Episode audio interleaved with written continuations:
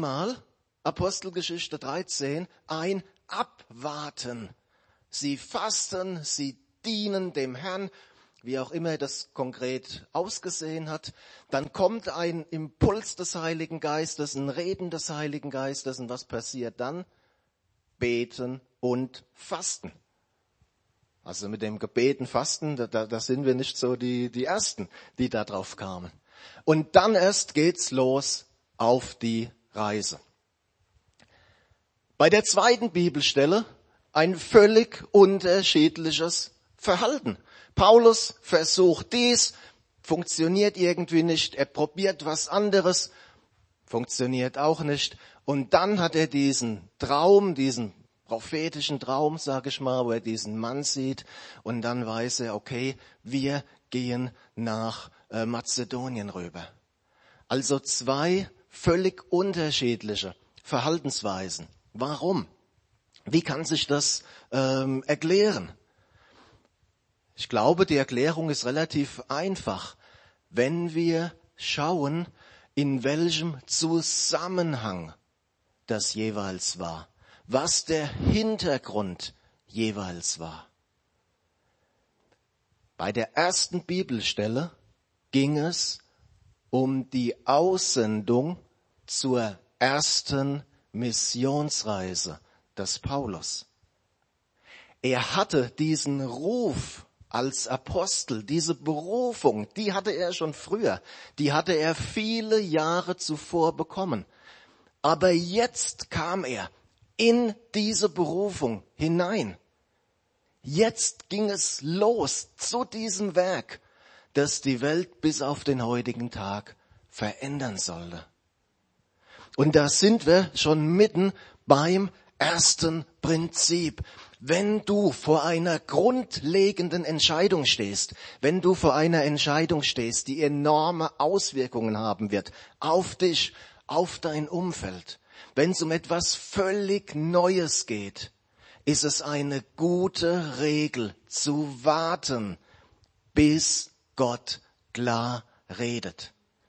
Mit Warten meine ich nicht Däumchen drehen, ja, da haben sie auch nicht gemacht. Leb dein Leben mit Jesus, sei mit ihm verbunden, sei in Kontakt mit ihm, aber warte, bis Gott klar redet. Gerade so in unserem charismatischen Bereich, also natürlich nicht hier in unserer Gemeinde, aber in anderen Gemeinden, da ist es manchmal so, weißt du, da sind wir ganz schnell dabei, so ein Gefühl oder so ein Gedanke, oh ja, Gott hat das und das geredet und ich muss jetzt das und das und das tun. Lasst uns da einfach weise, weise mit umgehen. Und es gibt eine Faustregel, auch wenn wir in die Bibel hineinschauen. Je ungewöhnlicher das ist, dass Gott von dir möchte, je herausfordernder das ist, dass Gott von dir möchte, umso klarer, umso deutlicher wird er auch reden. Und noch ein Punkt, Paulus war hier nicht alleine. Und das ist auch so eine ganz gute Regel. Sprich wichtige Lebensentscheidungen mit mindestens einer weiteren Person durch. Und zwar bevor du die Entscheidung triffst. Das ist so die, die eine Seite. Bei der zweiten Stelle, die wir gelesen haben, war Paulus in seiner Berufung ja schon drin. Und Sorry, was hätte er denn machen sollen? An jedem Autobahnkreuz, an jedem Bahnhof erstmal drei Wochen fasten und beten. Gehe ich in die Stadt oder in die oder in die, hätte nicht funktioniert.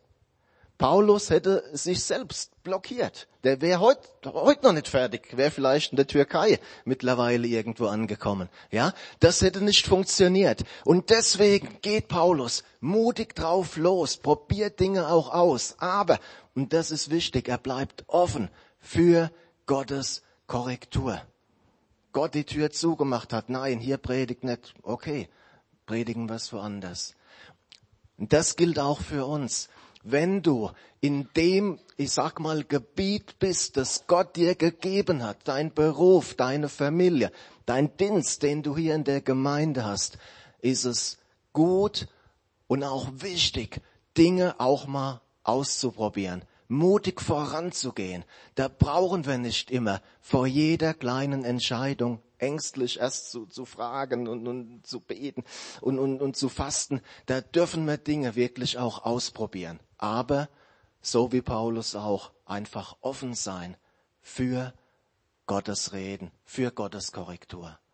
Ja, also das erste Prinzip, wir müssen entscheiden, um, um was geht's da? So eine ganz grundlegende, wichtige, lebensverändernde Entscheidung vielleicht. Dann wirklich warten auf ein ganz klares Reden Gottes. Ist es etwas, wo wir schon ein, ich sag mal, Mandat von Gott haben, dann dürfen wir wirklich mutig auch drauf losgehen, Dinge auch ausprobieren, aber einfach mit ihm verbunden bleiben. Kommen wir zu der nächsten Stelle, das ist aus 4. Mose 22. Ähm, als Israel damals aus Ägypten ausgezogen ist und begann, sein Land einzunehmen, da hat es bei den Nachbarn nicht nur ungeteilte Begeisterung gefunden. Und da war ein König, der war so ein bisschen cleverer als die anderen und der wusste, äh, also Israel so im Kampf besiegen, das wird nicht so einfach funktionieren. Ich muss die ganze Sache geistlich angehen. Und er, er ruft einen Propheten, Bileam, und das ist auch ganz interessant, das war ein Prophet Gottes, obwohl er gar nicht zu Gottes Volk gehörte. Und er schickt äh, Leute zu ihm, auch mit ordentlich äh, Kohle, und sagt, Biliam, komm doch hier und verfluche das Volk, verfluche Israel. Und an der Stelle steigen wir in den Text mal ein. Und Gott kam zu Biliam und sprach, wer sind die Leute, die bei dir sind? Biliam sprach zu Gott, Balak, der Sohn Zippors, der König der Moabiter, hat zu mir gesandt, siehe, ein Volk ist aus Ägypten gezogen und bedeckt das ganze Land. So komm nun und verfluche es. Vielleicht kann ich dann mit ihm kämpfen und es vertreiben. Gott aber sprach zu Bileam, geh nicht mit ihnen. Verfluche das Volk auch nicht, denn es ist gesegnet. Und Bileam gibt den Boten genau diese Antwort. Er sagt, hey Leute, sorry, wird nichts aus dem Deal, ich kann nicht mit. Der Balak, dieser König, der hat aber nicht aufgegeben und er schickt nochmal Leute, mehr Leute, angesehenere Leute zu Bileam und Bileam fragt wieder Gott.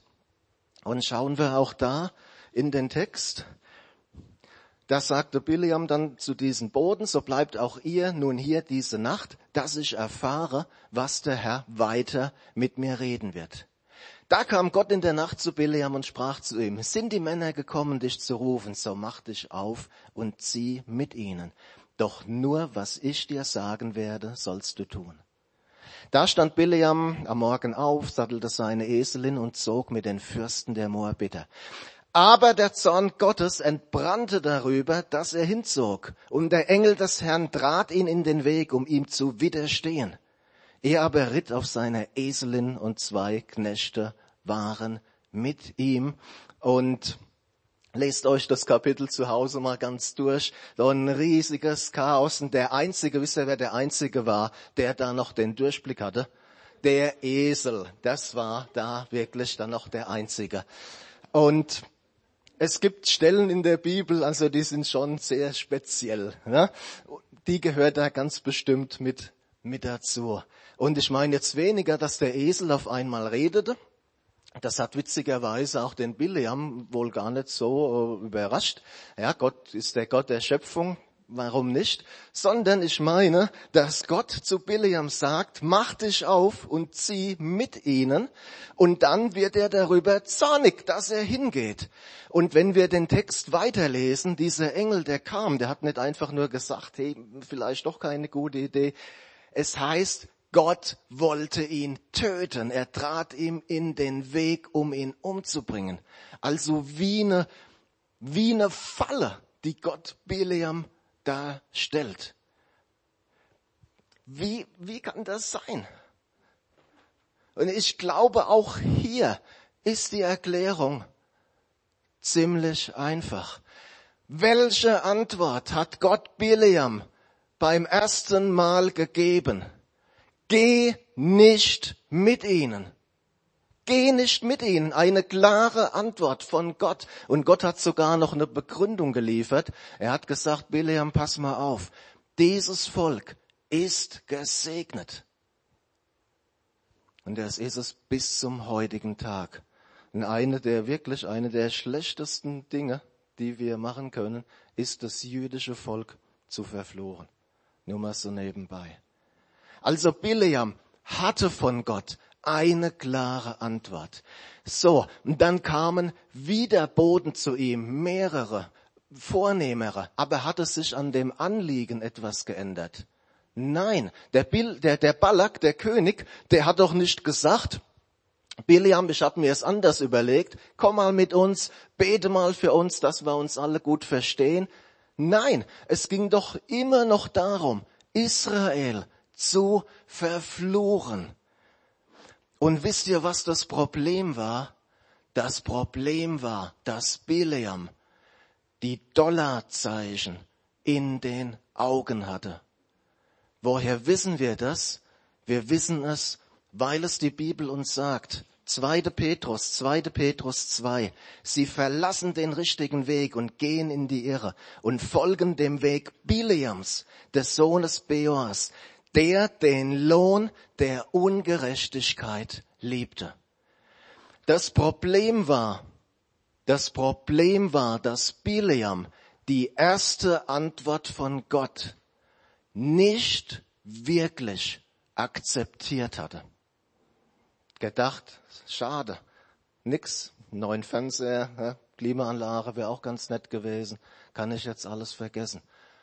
Und das war das Problem. Er hat die erste Antwort von Gott nicht wirklich akzeptiert, fragt weiter und bekommt dann, und ich weiß, das ist starker Tobak, aber es steht so in der Bibel und bekommt dann beim zweiten Mal quasi eine falsche Antwort von Gott. Und da sind wir schon beim zweiten Prinzip. Wenn Gott zu dir in einer Sache klar geredet hat, dann tu dir selbst einen Gefallen und tu's einfach. Wenn wir weiterfragen, ja, äh, so hier, Herr, gefällt mir nicht die Antwort, du hast doch bestimmt was anderes. Ähm, nee, äh, also ich höre dich gerade so schlecht, ja, wie, wie war, versteht ihr, was ich meine? Wenn wir Gott die Antwort abschwätzen wollen, die uns gefällt, das ist gefährlich. Gott wird uns in der Regel dann nicht, nicht umbringen. Aber es kann sein, dass er dann sagt, hey, weißt du was, dann tu doch, wie du willst. Und damit können wir uns ganz schöne Probleme machen. Es geht nicht, versteht mich nicht, nicht, falsch, es geht nicht um eine anhaltende Fürbitte. Es geht nicht darum, wenn wir mit dem ehrlichen Herzen eine Bestätigung von Gottes reden wollen. Kommen wir gleich im nächsten Beispiel dazu. Es geht darum, wenn ich aus einem falschen Motiv heraus Gottes Antwort nicht akzeptieren möchte und weiterfrage und weiterfrage und weiterfrage, das ist gefährlich und das sollten wir lassen. Nächste Prinzip ist aus dem Buch der Richter, ähm, eine sehr bekannte Bibelstelle. Zu der Zeit, da gab es keinen König in Israel, sondern Gott erwählte einzelne Männer, einzelne Frauen, die sein Volk führten in dieser Zeit. Und einer davon war Gideon. Gideon bekam Besuch von einem Engel und er bekam nicht nur den Besuch, sondern er bekam da gleich noch einen Auftrag mit, nämlich Israel zu retten. Und Gideon sagt dann, wenn du Israel durch meine Hand retten willst, so wie du geredet hast, siehe, ich lege ein Wollvlies auf die Tenne. Wenn Tau auf dem Vlies allein sein wird und auf dem ganzen Boden Trockenheit, so werde ich erkennen, dass du Israel durch meine Hand retten wirst so wie du geredet hast. Und es geschah also. Also das Vlies war nass, der Boden ringsherum trocken. Und Gideon sprach zu Gott, dein Zorn entbrenne nicht wider mich. Ich will nur noch diesmal reden. Lass mich es doch nur noch diesmal mit dem Vlies versuchen. Möge doch Trockenheit sein auf dem Vlies alleine und auf dem ganzen Boden sei Tau. Und Gott tat also in selbiger Nacht. Was Gideon hier getan hat, ist in die christliche Umgangssprache äh, eingegangen, ein Fließ auslegen. Schon mal gehört? Na, viele nicken. Und ich würde jetzt äh, eine Wette eingehen, dass nahezu jeder in diesem Raum, einschließlich dem, der gerade hier vorne steht, schon so oder so ähnlich gebetet hat. Jede Wette.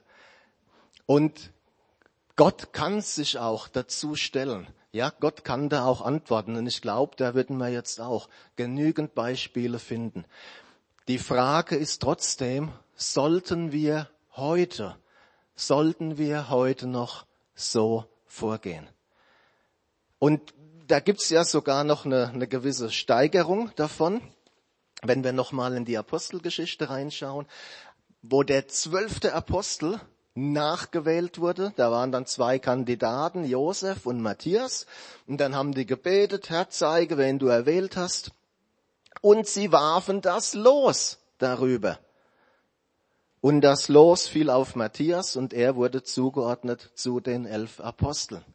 Also die ultimative Lösung aller Entscheidungen. Du schreibst alle Alternativen auf den Zettel, betest darüber und ziehst ihn los. Nochmal die Frage, sollten wir heute noch so handeln? Und ich denke, ihr werdet, äh, wenn ich jetzt hier schon 20 Minuten predige, euch schon denken, das kann nicht die Lösung sein. Da hätte ich damit angefangen, wir wären nach fünf Minuten fertig und hätten irgendwelche kühlen Getränke genommen. Ich glaube, es ist keine gute Idee, das heute so zu machen. Warum? Diese Stelle ist das letzte Mal in der Bibel, dass wir von einem Losentscheid reden. Das letzte Mal war im Alten Testament auch der hohe Priester, gab es zwei Lose, hatten sogar Namen, hatten die gehabt.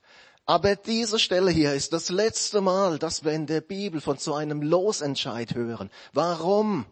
Weil kurz danach was ganz Wesentliches passiert ist. Etwas, das wir nächste Woche, nächsten Sonntag hier feiern. Pfingsten. Und was hat Jesus gesagt über den kommenden Heiligen Geist? Er hat gesagt, er wird euch in alle Wahrheit leiten. Gott hat versprochen, zu uns zu reden, uns den richtigen Weg zu zeigen. Aber wir sollten ihn nicht darauf festlegen, wie er redet. Einmal ist da immer die Gefahr der Manipulation nicht weit weg.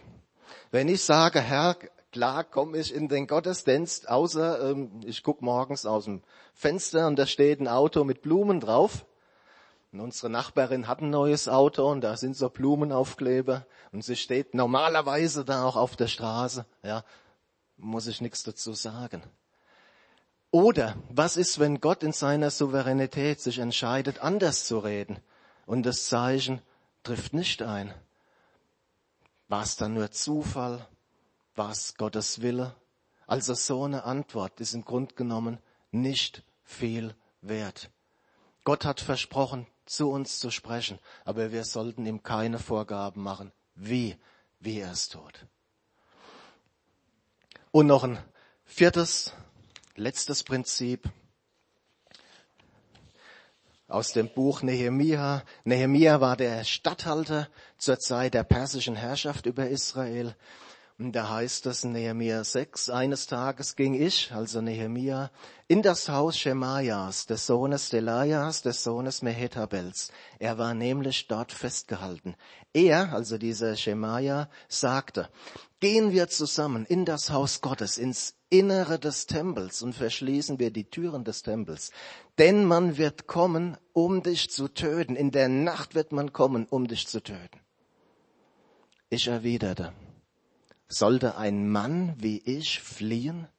Wer von meinesgleichen würde am Leben bleiben, wenn er den Tempel betrete, ich gehe nicht hin. Ich erkannte deutlich, dass nicht Gott ihn geschickt hatte. Er hatte vielmehr diese Prophezeiung über mich nur gesprochen, weil Tobia und Sanballat ihn angeworben hatten. Nehemia war in einer göttlichen Mission unterwegs, die Stadtmauern Jerusalems wieder aufzubauen. Und wenn du was für Gott tust, bis auf den heutigen Tag, dauert es nicht lang. Und dann kommt auch der Feind um die Ecke und versucht es zu verhindern. Und Nehemia hatte viele Widerstände, da gab es viele Angriffe. Und das waren ganz oft Angriffe von außen. Also Leute, die nicht zu Gottes Volk gehörten, die nicht zu Israel gehörten. Dann gab es aber ein paar ganz perfide Angriffe und das war einer davon, der kam quasi aus der Gemeinde heraus aus dem eigenen Volk heraus. Und Nehemia, Nehemia war, war ja kein Priester. Und er wusste, es ist mir nicht erlaubt, in das Heiligtum, in das Tempelheiligtum reinzugehen. Ich bin kein Priester. Darf ich nicht machen. Ja. Eine Sache, bei der Sünde im Spiel ist, ist in aller, aller Regel niemals von Gott. Aber worauf ich insbesondere hinaus will, ist dieser Vers 12, wo es heißt, ich erkannte deutlich, dass nicht Gott ihn geschickt hatte. Ich erkannte deutlich, dass nicht Gott ihn geschickt hatte. Wenn wir das Buch Nehemia lesen, da sehen wir, dass Nehemia von Anfang an immer wieder Gott gesucht hat im Gebet, Gott gesucht hat im Fasten. Nehemia war eng mit Gott verbunden, eng mit Gott unterwegs. Und ich glaube, das ist das wichtigste Prinzip. Je enger wir bei Jesus sind, umso leichter und einfacher werden wir seinen Willen erkennen. Es gibt so viele Stimmen, die mit uns reden wollen. Das sind teilweise Stimmen aus uns selbst. Paulus, Paulus sagt, ich weiß, dass in mir nichts Gutes wohnt. Der alte Mensch ist durch Jesus entmachtet, aber er ist noch da. Erst bei ihm wird er mal völlig abgetan werden. Es gibt einen Teufel, der versucht mit uns zu reden. Und wir müssen die Stimme Jesu kennen. Wir müssen sie kennen. Vor vielen Jahren, als ich noch unverheiratet war, als ich über mein Geld noch alleine entscheiden konnte, da hatte ich ein Hobby gehabt und das war Sammeln von äh, Helmen aus dem Kaiserreich. Also ich denke, ihr, ihr wisst die, ne, mit dieser Spitze, ähm, diese Pickelhauben. Was ihr wahrscheinlich nicht wisst, ist, dass so ein Helm je nach Modell äh, schnell mal ein paar tausend Euro kosten kann. Also die sind richtig, richtig teuer. Und wie überall, wenn es was zu holen gibt, wird versucht zu manipulieren, zu fälschen und, und, und.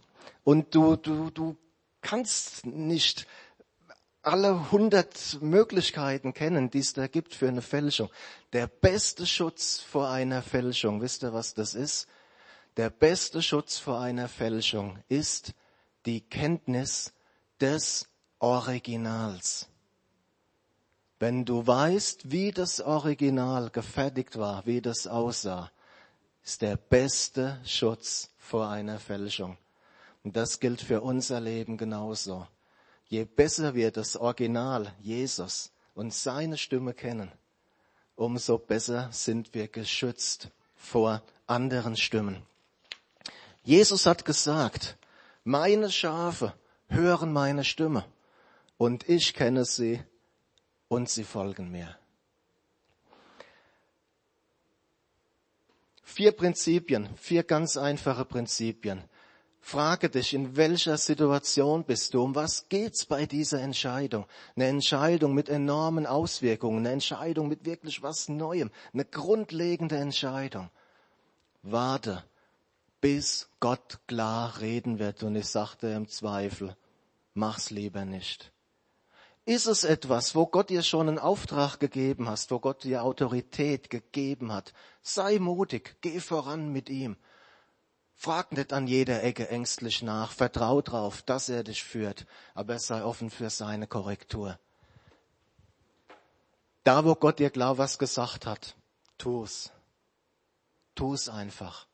Lege Gott nicht fest, wie er redet. Er hat versprochen, dass er redet, aber leg ihn nicht fest. Herr, wenn das, dann das, dann das. Kann klappen, kann nicht klappen. Und der wichtigste Punkt, je enger du in der Gemeinschaft mit ihm bist, je enger wir mit Jesus verbunden sind. Es ist ein Lernprozess. Umso einfacher werden wir seine Stimme hören, umso einfacher werden wir seinen Willen erkennen. Und ich lade euch ein, zum Schluss einfach nochmal aufzustehen, gemeinsam gemeinsam jetzt nochmal vor Gott kommen. Und vielleicht bist du gerade in einer Entscheidungssituation, vielleicht stehst du gerade in einer Situation, sagst, Herr, ich weiß nicht den Weg, dann bring's ihm.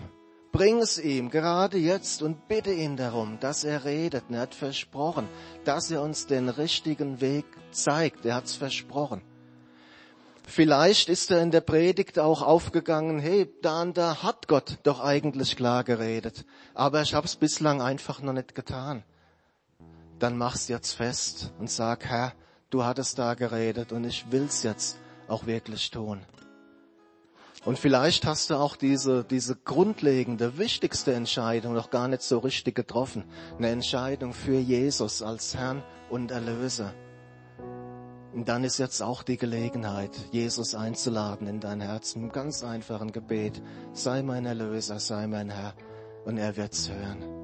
Und lasst uns jetzt einfach so ein, zwei Minuten, jeder an seinem Platz, laut oder leise. Kümmere dich nicht um deinen Nachbarn, der hat genug eigene Probleme. Ja, jeder an seinem Platz. Lasst uns jetzt wirklich nochmal gemeinsam vor Gott kommen. Ja, Herr, ich danke dir, dass du versprochen hast. Du hast gesagt, du wirst hinter dir eine Stimme hören.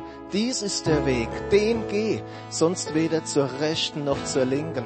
Herr, wir stellen uns auf dieses Wort. Jesus, und ich bitte dich auch, dass du da, wo Leute jetzt hier in Entscheidungssituationen stehen, Klarheit schenkst. Herr, diese Sicherheit schenkst, diese Gewissheit schenkst. Was ist dein Weg? Was ist dein Wille?